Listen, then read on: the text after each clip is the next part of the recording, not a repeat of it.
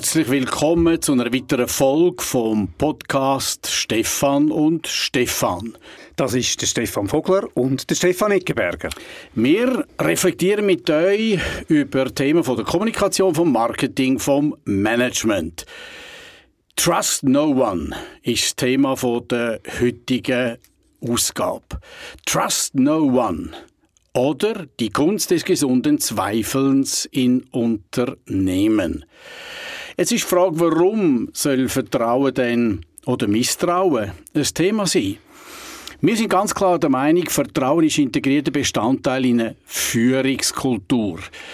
In einer Führungskultur, die auf Kooperation basiert, wenn es ums Kommandieren geht, dann langt Macht. Will man aber miteinander etwas erreichen und das Führen auch versteht als soziale Einflussnahme, um wertschätzend, zielorientiert, ergebnisorientiert, in einer Wechselbeziehung miteinander Ergebnisse erarbeiten, eventuell übertreffen und das in einer strukturierten Arbeitssituation, da reden wir von Führen und Führen braucht Vertrauen. In dem Zusammenhang wird auch geredet über Value of Trust oder Value of Trust. Und das zeigt auf, wir wollen ja eine gewisse Performance Culture. Die Frage ist, für was? Ja, was bringt es denn? wenn tatsächlich so eine Value of Trust herrscht in einem Unternehmen. Erstens sinkt der Kontrollaufwand massiv. Zweitens sinken die Transaktionskosten. Und das Wichtigste natürlich, Produktivität sollte massiv aufgehen. Wie gesagt, in einer Organisation, wo man einander vertraut. Wenn der Untertitel, der Untertitel aber ist die Kunst des gesunden Zweifels, müssten wir jetzt gerade kritisch bei uns ja sehen, sage aber Stefan, das ist doch einfach wieder so ein bisschen Kuschelpolitik von der heutigen Zeit äh, das mit Vertrauen und Vertrauen allen und so weiter und so fort, das, es darf doch auch etwas perfekt sein. Ja, selbstverständlich. Es ist überhaupt nicht so, dass das nur irgendwie ähm, Kuschelkultur wäre oder so. Erstens muss ja Vertrauen auch entstehen.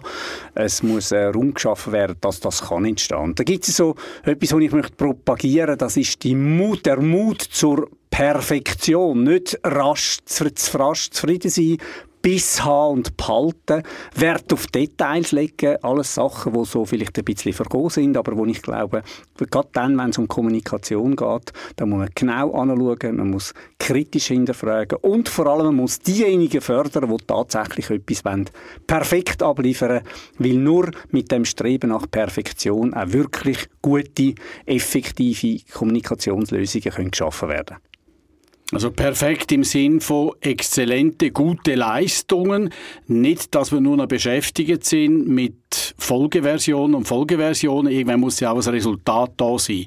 Also Perfektion nicht im Sinn von Tüpfelschießerei, Entschuldigung, und sich selber im Weg stehen, sondern Ausrichtung auf exzellente Resultate. Ja, und damit logischerweise natürlich auch ein gewisser Ehrgeiz an den Tag legen, damit auch wirklich die anderen in dem Sinn mitreißen und vor allem auch nicht, und das kann man ja in der heutigen Zeit ähm, ähm, auch ein bisschen falsch verstehen, oder? Sehr viele äh, Unternehmer reden ja von einer sogenannten Fehlerkultur. Aber du sag mal, Stefan, sind dann äh, alle Fehler cool, die man macht? Nein, das sind es nicht. Es gibt auch Fälle, die sind alles andere als cool. Aber ich denke, da bist du nachher den Berufenen, um darüber zu reden. Ich, ich kümmere mich noch um einen anderen Aspekt. Weil Misstrauen kann nämlich auch hilfreich sein. Und wir sind ja klar der Ansicht, dass ein Unterschied Vertrauen und Misstrauen ist pragmatisch gesehen. Vertrauen heißt, ich, ich habe eine Einschätzung, ich habe eine Abschätzung vom Vis-à-vis. -vis. Und es ist eine riskante Leistung in Zukunft, aber ich denke, dass es so und so gut könnte kommen.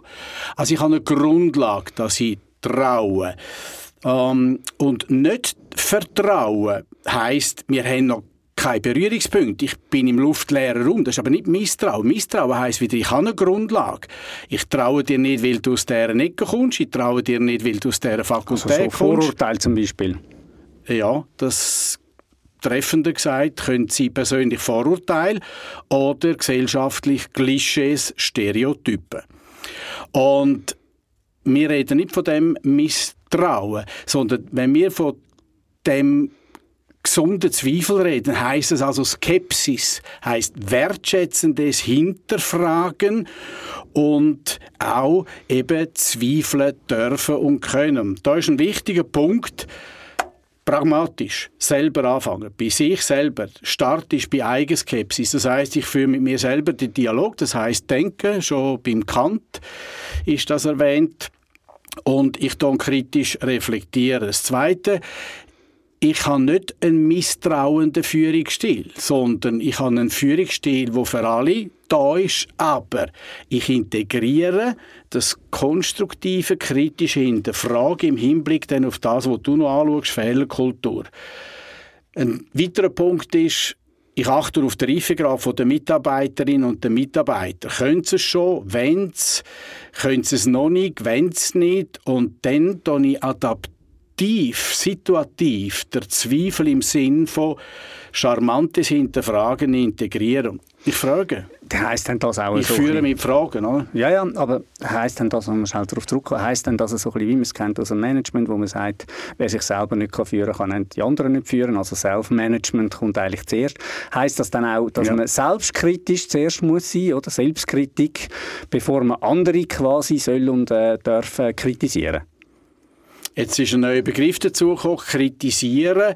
Das, für viele ist das schon negativ konnotiert. Kritisieren heißt nochmal, wir, wir denken konstruktiv kritisch mhm. mit und wir artikulieren das auch. Und das ist nochmal ein wichtiger Punkt. Misstrauen kann also sehr hilfreich sein, wenn es institutionalisiert ist, wenn man eine Führungskultur hat, wo Perspektivenvielfalt wünscht, das vorher auch sagt, hinterfragen mich, was meinen ihr dazu? Was spricht dagegen? Warum sollen wir das nicht machen? Und dann auch offiziell kann man auch sagen, Stellungnahmen einholt von anderen im Sinne bitte hinterfrag, du kritisch reflektieren. Und die Verbindung zur Kontrolle ist dann nämlich auch da, dass man dann nicht hindurch kontrolliert, wenn man nicht traut, sondern ganz einfach vorher deklariert, was schauen wir an, was ist wichtig und das integriert in Kontrolle. Und dann haben wir einen kulturellen Ansatz. Mhm. Das heißt also mit anderen Worten ganz klar, nicht alle Fehler sind cool, sind, äh, sind cool oder? Also gar nicht, sondern im Gegenteil dranbleiben, anschauen, scharf anschauen und gerade dann, ich glaube gerade dann, wenn es so vordergründig alles wunderbar ist und genau das Richtige ist und so auf den ersten Blick man sagt, das ist doch die tollste Lösung, ich glaube gerade dann braucht es kritisches Hinterfragen. Äh, ich habe mal vor äh, äh, einigen äh, Jahren schon mal also eine Ausbildung gemacht zu einem Qualitätsmanagement-Assessor. Und dort hat der Kursleiter am Anfang etwas gefragt, wo ich äh, mich äh, immer behalten habe eigentlich. Er hat nämlich gefragt, ähm, so wie viel Prozent ähm, machen die richtig quasi in den Unternehmen, wenn er da managt und so. Und die meisten sind dann irgendwo so bei 70 Prozent gelegen. Äh, und dann hat er kurz gerechnet und hat gesagt, okay, das würde beispielsweise für ein Unternehmen wie Swissair als Airline würde das ungefähr äh, 350 Tote bedeuten weil das heißt mit anderen Worten, wenn man Fehler verzeiht, beispielsweise bei einem Pilot oder bei einem Chirurg oder so, äh, und dort einfach sagt, ja, wir haben eine Fehlerkultur und die sind cool und so, dann hat es sogar äh, ganz grauenhafte Auswirkungen. Das heißt, wenn wir von der sogenannten Fehlerkultur reden, dann finde ich, sollte man die nicht unbedingt kultivieren, Fehler zu machen, sondern man sollte vor allem etwas, man sollte nämlich die Fehlerchancen sehen, beziehungsweise die Fehler als Chancen sehen, die nachher mit äh, äh, ähm, das mit einbeziehen, oder?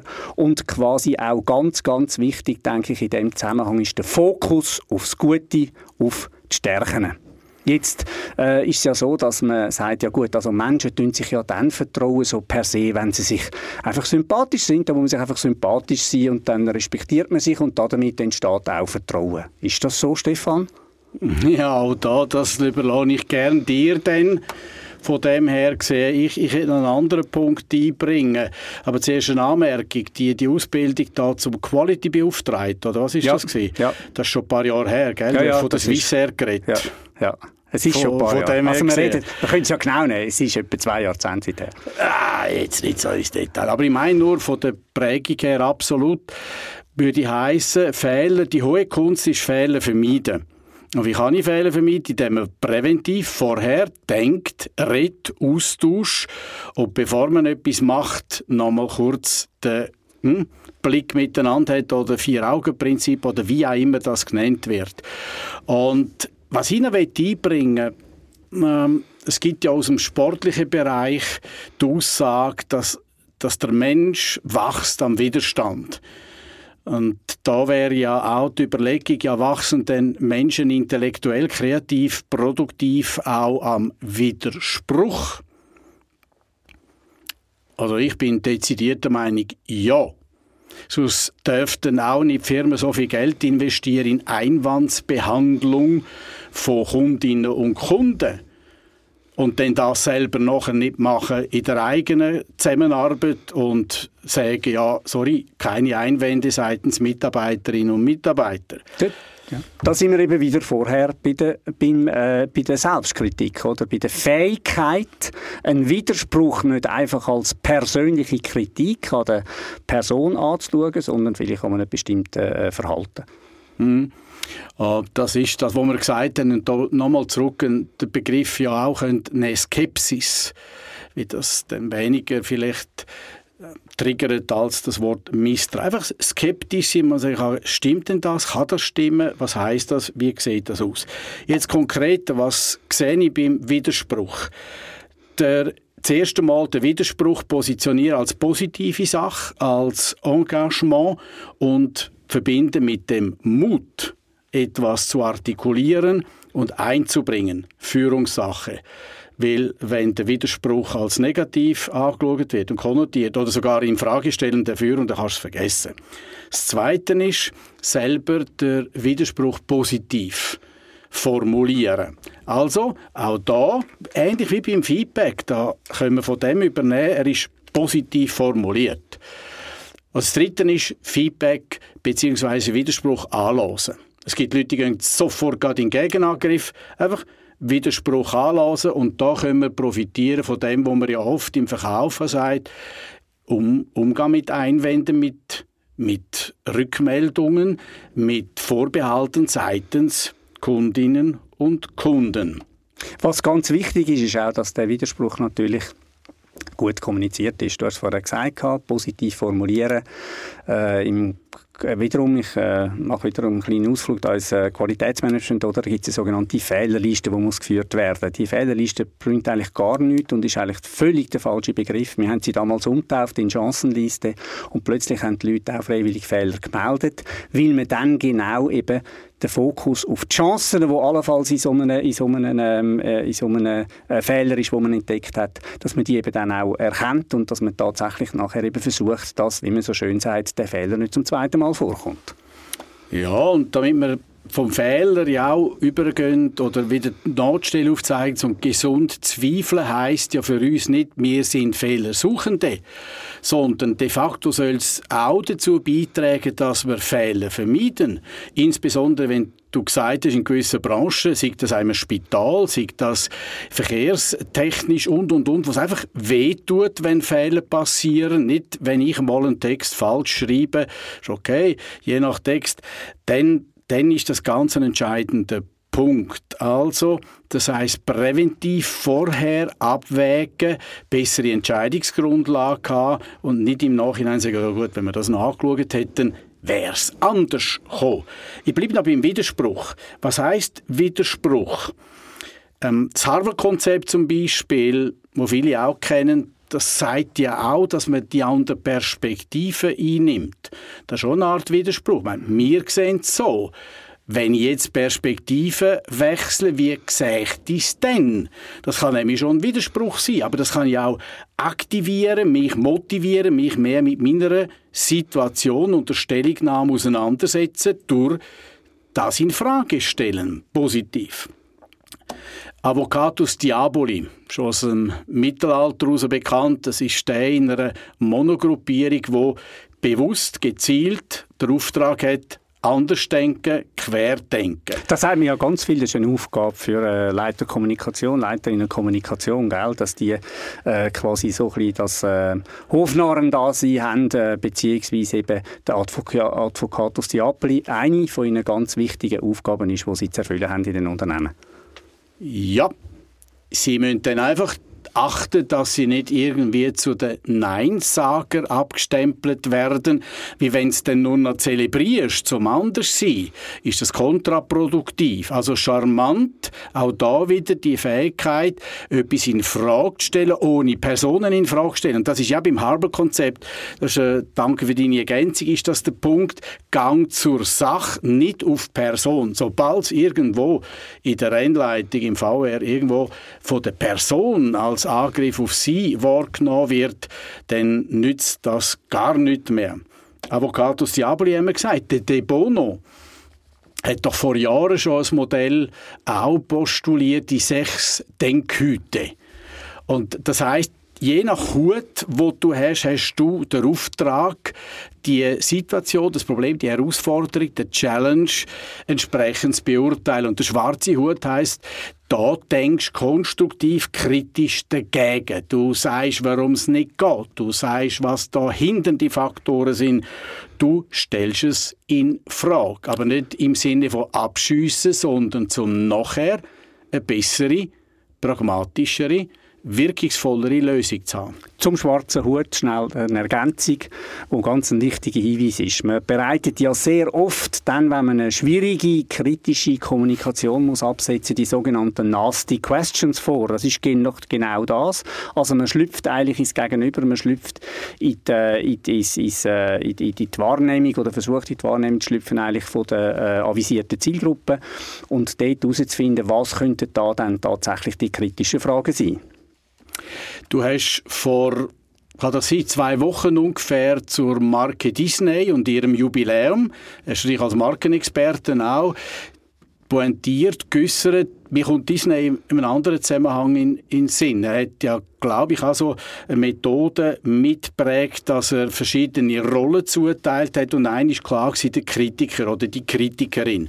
Und das ist auch positiv besetzt gewesen. Du hast den Auftrag, bisschen gut, stell das Ganze konstruktiv kritisch, nicht mit Fantasien und losgelöst von jeglicher Betrachtung, stellt sie in Frage, damit wir schauen können, wie gut sind wir denn im Argumentieren, wie gut haben wir schon durchgedacht, wie gut sind wir unterwegs. Das ist auch konkret etwas. Und dann gibt es noch andere, schaffen mit der 5W1H-Frage, auch, dass man Situationen beurteilt. Die W-Frage wäre dann what, why, who, when und das H wäre dann für how und auf Deutsch gesagt ganz einfach, wo haben wir denn die Situation, wann tritt sie auf, warum tritt sie auf, was kann man machen und und und.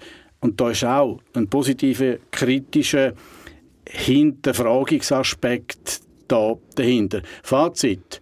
Widerspruch, ja.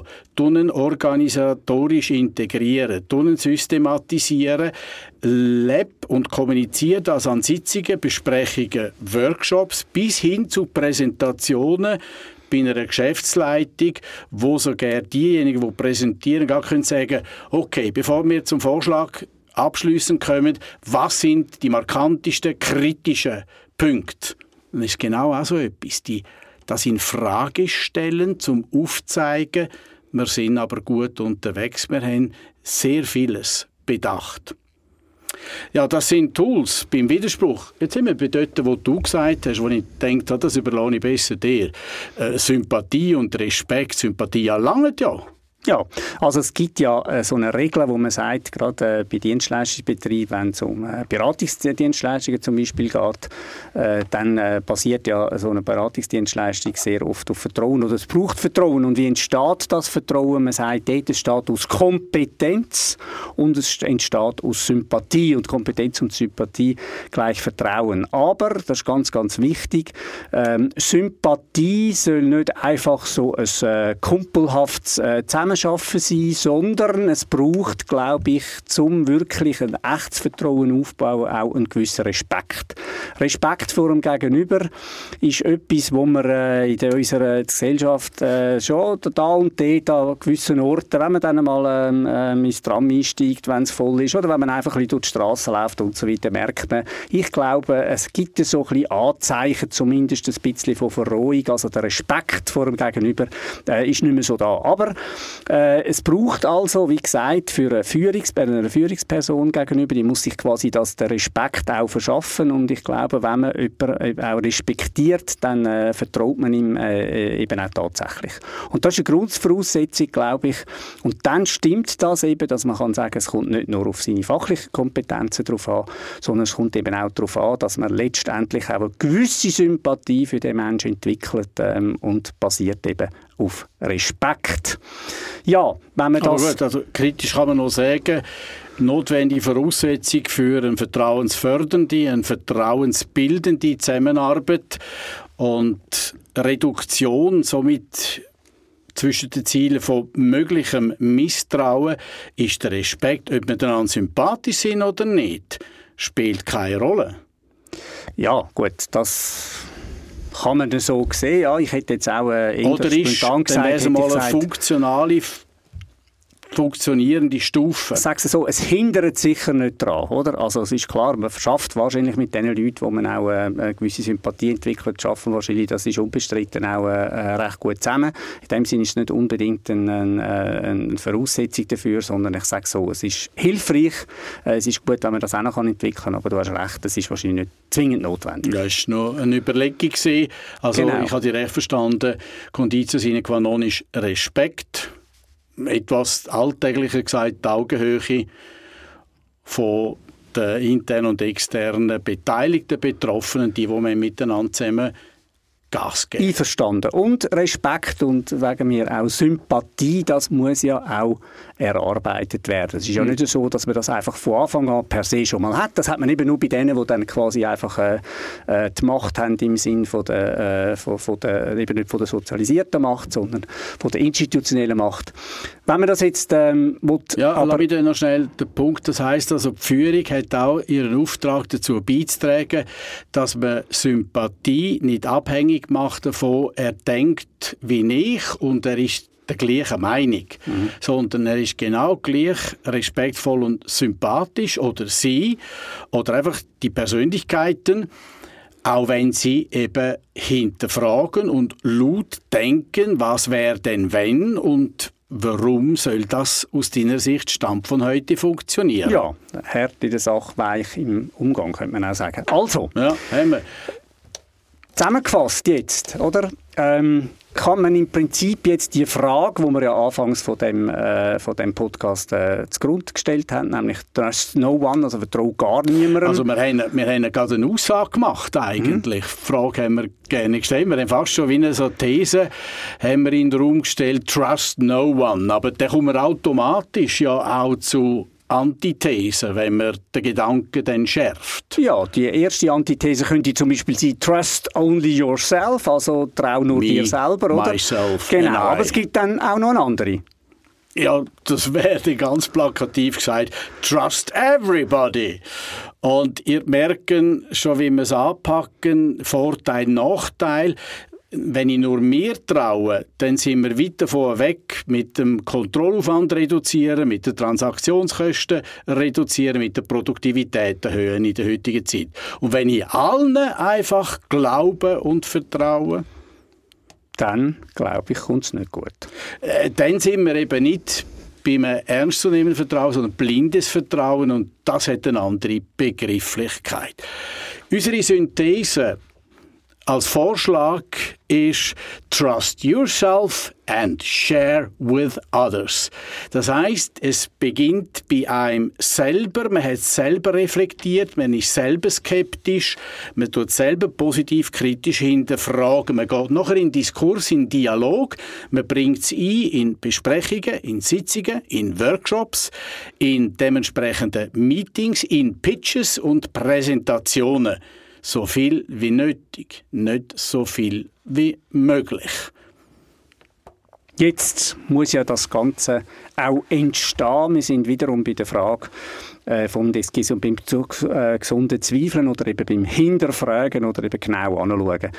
Das muss entstehen und das entsteht ja vor allem dann, wenn es, und das ist unser Thema, um Kommunikation bzw. Unternehmenskommunikation geht, entsteht die ja in der Regel immer im Team. Oder sonst eben könnte man einfach sagen, ich vertraue mir selber, ich weiß, wie es geht, ich mache es so. Mich interessiert niemand rundherum, genau, und mache es dann. Das kann nicht gehen. Also das heisst, ist man sich ja gewöhnt, denke ich auch, es ist Alltag, dass man in Teams zusammen das äh, erarbeitet. Es gibt vielleicht drei Anforderungen an so Teams, die hilfreich sind, wenn es eben darum geht, äh, dass man äh, effizient und effektiv nachher kommunizieren. Das eine sind die sogenannten interdisziplinären Teams. Das heißt, dass eben verschiedene Fachabteilungen äh, daran beteiligt sind. Bei uns sind das in der Regel eben die Kommunikation, dann kann es sehr oft das Marketing sein, es kann das HR sein, es können aber auch irgendwelche ähm, ähm, Abteilungen sein in der, in, der, in der Technik oder sonst. Zum Zweiten, selbstverständlich brauchen interdisziplinäre Teams auch verschiedene Kompetenzen.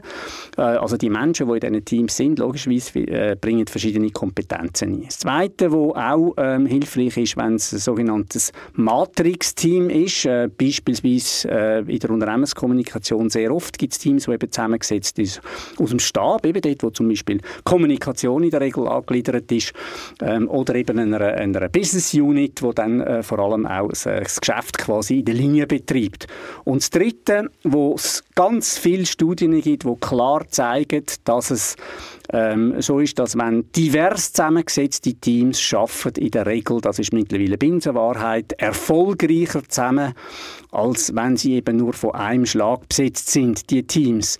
Ähm, das ist ganz äh, wesentlich, denke ich, dass man eben erfolgreicher auch letztlich kann Unternehmenskommunikation generieren in Teams, wo eben Menschen unterschiedlicher Natur zusammenarbeiten. Insbesondere, wenn es überdachende Herausforderungen sind, vielleicht komplizierte Herausforderungen, eventuell sogar komplexe Herausforderungen.